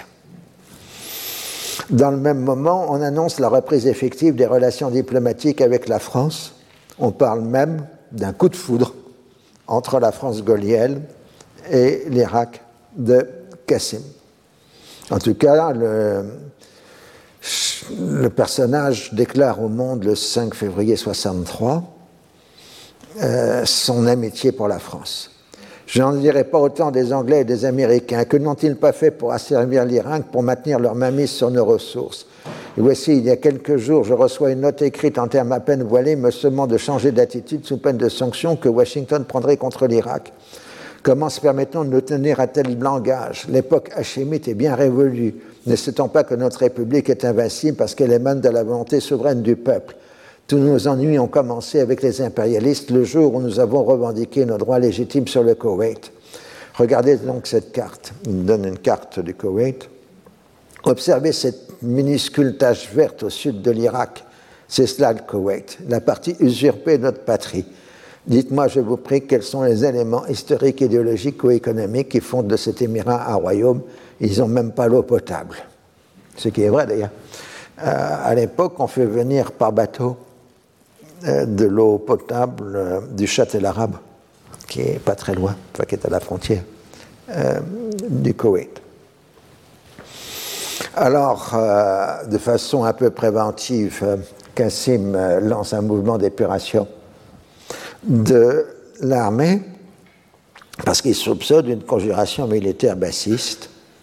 Et elle existe puisqu'elle est dirigée par Ahmad Hassan al-Bakr, qui est un ancien officier libre de la Révolution de 58 et qui est un des leaders euh, bassistes, et lui qui dirige la section militaire du parti basse euh, en Irak. C'est un originaire de Tikrit, ville sunnite qui a été réceptive aux nombreuses idéologies progressistes de l'époque et né en 1941. Euh, Bakr est un ancien, enfin connu la révolte, a participé à la révolte de 1941. Donc, comme euh, Bakr sent que Kassim euh, c'est en train de bouger, décide d'avancer le coup d'État qui a eu lieu le 8 février 1963, ou 14 du mois de Ramadan, donc euh, on appelle cette seconde révolution égyptienne la, révolution du 14 Ramadan. La première étant 58 essentielle du 14 juillet. Euh, référence française oblige. Euh, donc, euh, l'aviation bombarde le ministère de la Défense où se trouve le bureau de Kassim. C'est une nouveauté dans les coups d'État arabes. Jusque-là, on ne bombardait pas par l'aviation. L'intéressé tente de rallier les loyalistes, mais se rend compte qu'il dispose de peu de soutien. Il cherche ensuite à négocier sa reddition, mais il n'en est pas question. Les seuls à essayer de défendre euh, ce sont les communistes, mais la radio est prise d'assaut par les conjurés qui annoncent qu'Abdel Salam Arif a pris temporairement les fonctions de président de la République il avait été tenu à l'écart du coup d'État, les bassistes ont vu en lui surtout un prête-nom permettant de rallier les nationalistes arabes non bassistes. La proclamation veut être un retour à la révolution de juillet 58 trahi par Kassim. Et Bakr est chargé de former le gouvernement. Après une pause durant la nuit, les combats reprennent à l'aube du 9 février. Kassim se rend inconditionnellement vers midi. Il implore sa grâce auprès d'Arif qui la refuse. Une cour martiale est immédiatement formée. Il est condamné à mort et immédiatement exécuté. On diffuse la photo de son cadavre, comme vous l'avez ici, pour bien montrer aux autres qu'ils sont morts et donc euh, la résistance est futile, comme dirait quelqu'un. Et euh,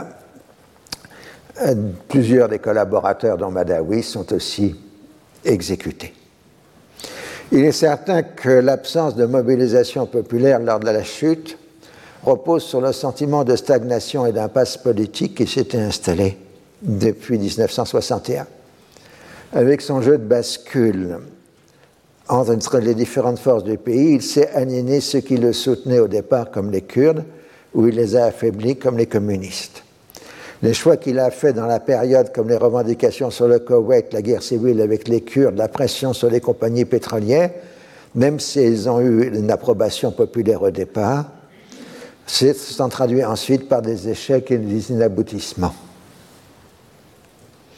Alors, Kassim a été depuis réhabilité, au moins partiellement.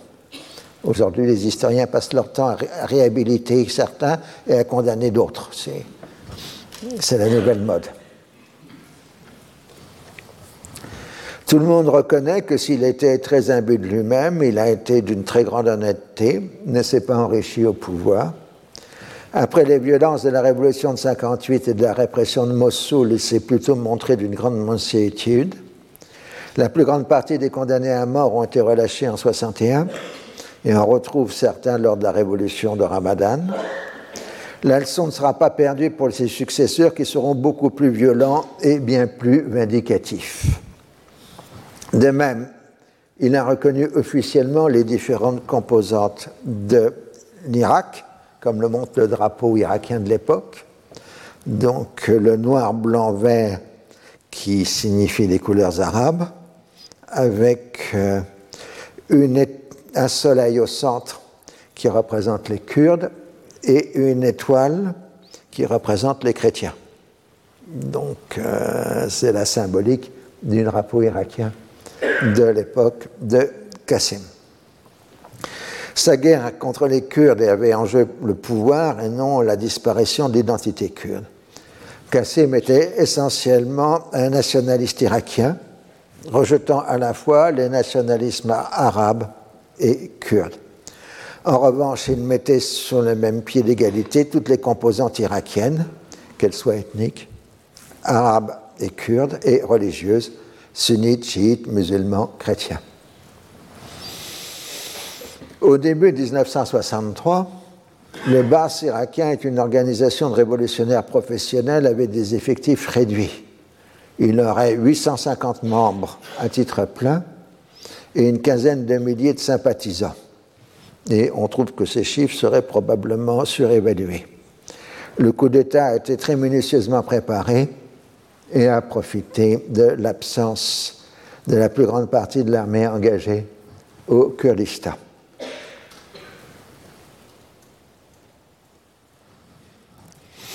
Il est certain que la CIA a participé à la préparation du coup d'État, qui a été très bien accueilli, comme vous pouvez voir sur ce document, euh, à Washington. Ultérieurement, une rumeur persistante fera du jeune Saddam Hussein l'un des contacts de la CIA à l'époque. Et il semble qu'il y ait un fond de vérité dans cette affaire. Euh, Saddam était alors exilé au Caire, où il poursuivait des études supérieures et complétait sa formation politique. Et il aurait été en liaison avec l'antenne de la CIA euh, au Caire. Mais il n'a joué qu'un rôle mineur, il était encore un relatif jeune homme à ce moment-là. Euh, le coup d'État, même si les Égyptiens ont probablement participé au montage, a eu lieu à enfin, la préparation a eu lieu à Beyrouth et à Damas. Euh, la CIA aurait d'abord fourni du financement et la promesse d'un soutien américain immédiat au coup d'État. Le jeune Saddam, lui, est un cousin de Bakr, ce qui va lui voir une promotion rapide à la suite de la Révolution. On est là dans un double jeu, enfin, à la fois de l'affiliation politique, le parti basse, et les liens de sang qui mènent des groupes de rassabia, de solidaires, dans la lutte pour le pouvoir. Certaines sources évoquent euh, une participation du Koweït dans l'affaire. Dans un entretien avec le journal égyptien El Aram le 27 septembre 1963, le roi Hussein a rejeté les accusations contre lui de collusion avec l'impérialisme en renvoyant au rôle de la CIA dans le coup d'État irakien. Il indique que les réunions les plus importantes entre les bassistes et les Américains ont eu lieu à Koweït d'où la source d'accusation sur le Koweït. En tout cas, le rôle de l'Égypte de Nasser dans le coup d'État organisé par le BAS et la CIA n'est pas très clair. Il y a quelque chose qui soit quand même informé. Immédiatement, le BAS a formé une milice, la garde nationale, dont la mission est de liquider au sens le plus littéral du terme tout soutien de l'ancien régime. Une tempête de terreur frappe alors l'Irak. Des milliers de personnes sont exécutées, avec en premier lieu les communistes. Cela frappe aussi bien les cadres intellectuels du pays que des gens du peuple. Alors là encore, il a été affirmé, et cela semble être confirmé, que la CIA aurait fourni des listes de gens à éliminer physiquement. Alors, dans cette affaire qui est compliquée, D'abord parce qu'on a la même affaire euh, dans le coup d'État euh, en Indonésie en 65, dans les massacres de 65 en Indonésie. Et ça, c'est aussi vérifié pour l'Indonésie. Euh, la presse internationale évoque les listes tout de suite. Le journaliste de l'AFP, le 14 février, publié dans Le Monde le 14 février 63, un témoignage d'un acteur qui lui dit Nous avons des listes de tous les communistes du pays, ils ne peuvent pas nous échapper. Et dans Le Monde du 15 février, Edouard Sab mentionne aussi l'existence de ces listes fournies. Euh, Hussein, dans son entretien du 27 septembre, parle de listes transmises par la radio ce qui semblerait la base de la liste serait une liste compilée à l'ambassade américaine à Washington, enfin à Washington en 62, sur la base des participants irakiens à la conférence de Moscou pour le désarmement et la paix en juillet 62. Cette liste existe dans les archives américaines. Donc voilà, cette affaire très compliquée, curieusement complètement ignorée euh, quand vous parle de l'administration Kennedy, le coup d'État de, l'Irak est passé sous silence.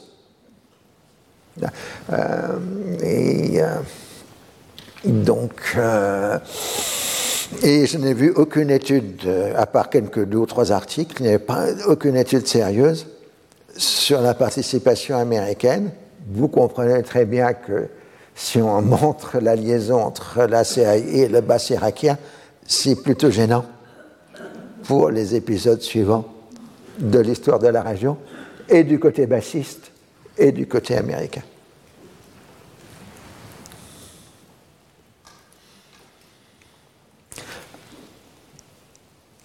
Alors, euh, une bonne part des cadres de la garde nationale qui fait les massacres ont été formés aux États-Unis dans des programmes de formation policière dans le cadre d'actions pour le développement.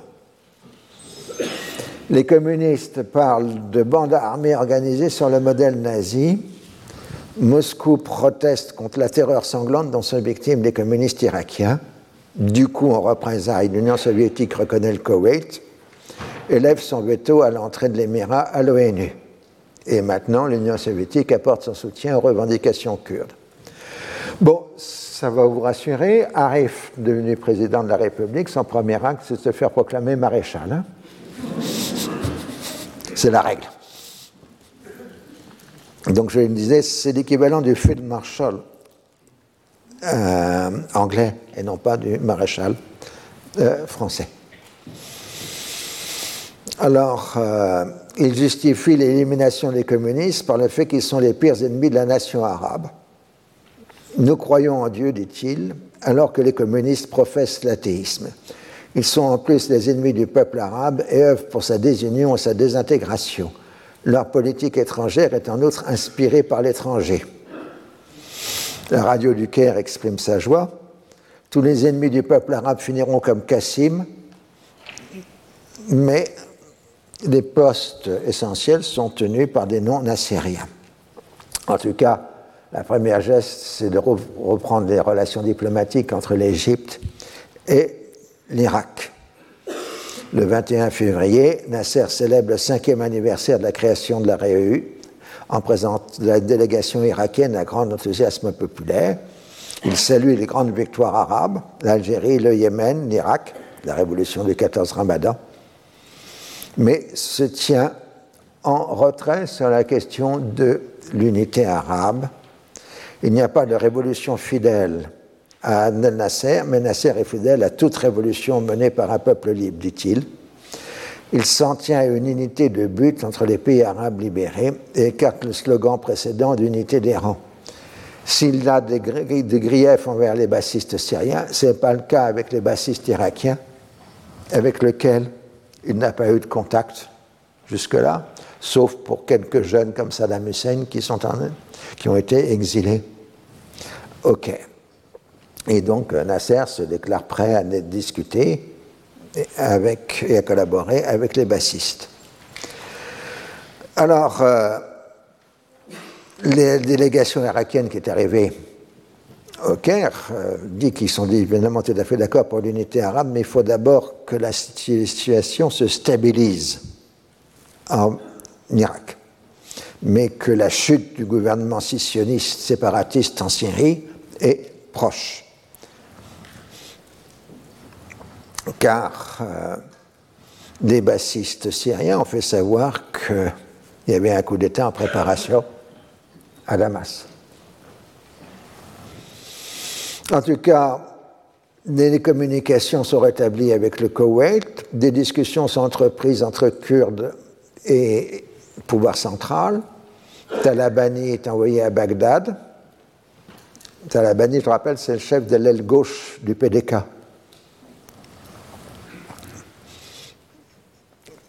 Mais les Kurdes veulent une véritable autonomie et la constitution d'une forte armée moderne, c'est-à-dire une véritable indépendance de fait. Alors Talabani va voir Nasser. Selon le récit qu'il a fait dans ses mémoires de Talabani, Nasser désapprouve la violence, la mort de Kassim, le massacre des communistes, euh, mais se montre favorable à une solution à la Yougoslave pour l'Irak, une fédération entre la partie kurde et la partie arabe du pays.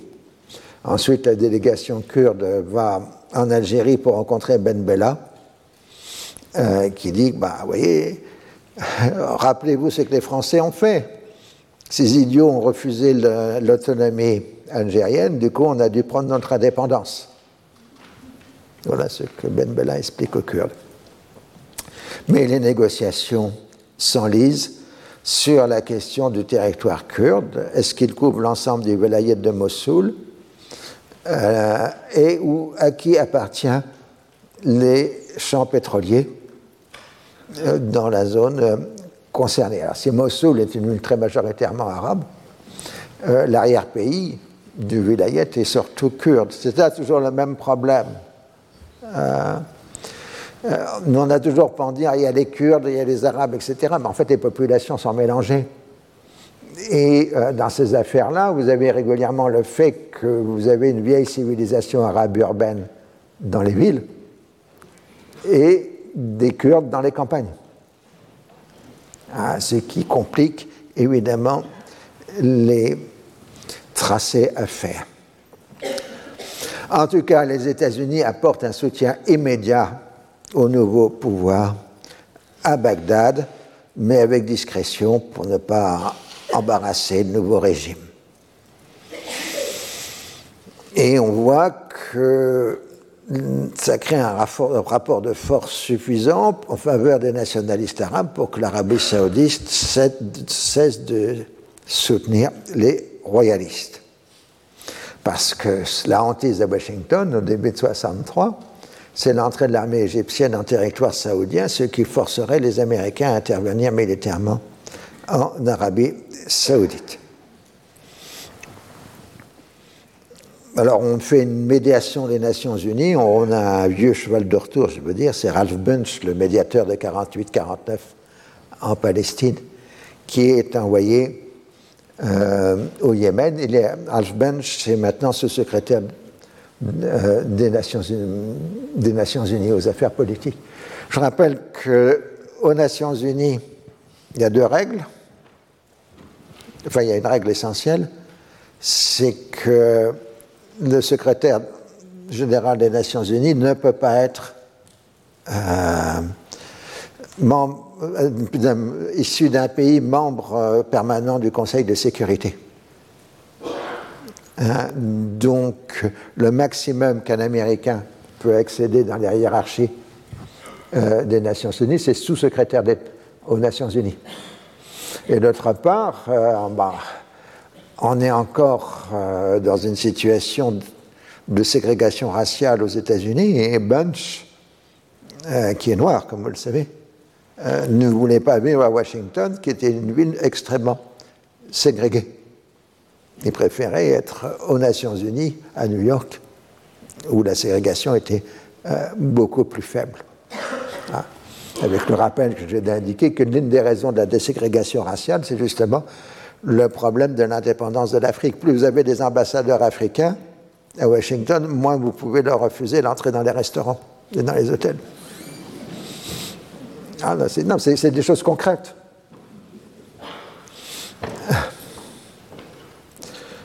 Alors, euh, il y a donc annonce américaine d'une protection de l'Arabie saoudite, mais en même temps, il demande aux Saoudiens de cesser l'aide aux royalistes.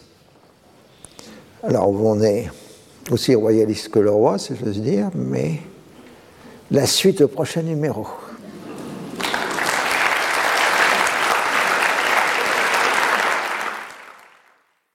Retrouvez tous les contenus du Collège de France sur www.colège-2-france.fr.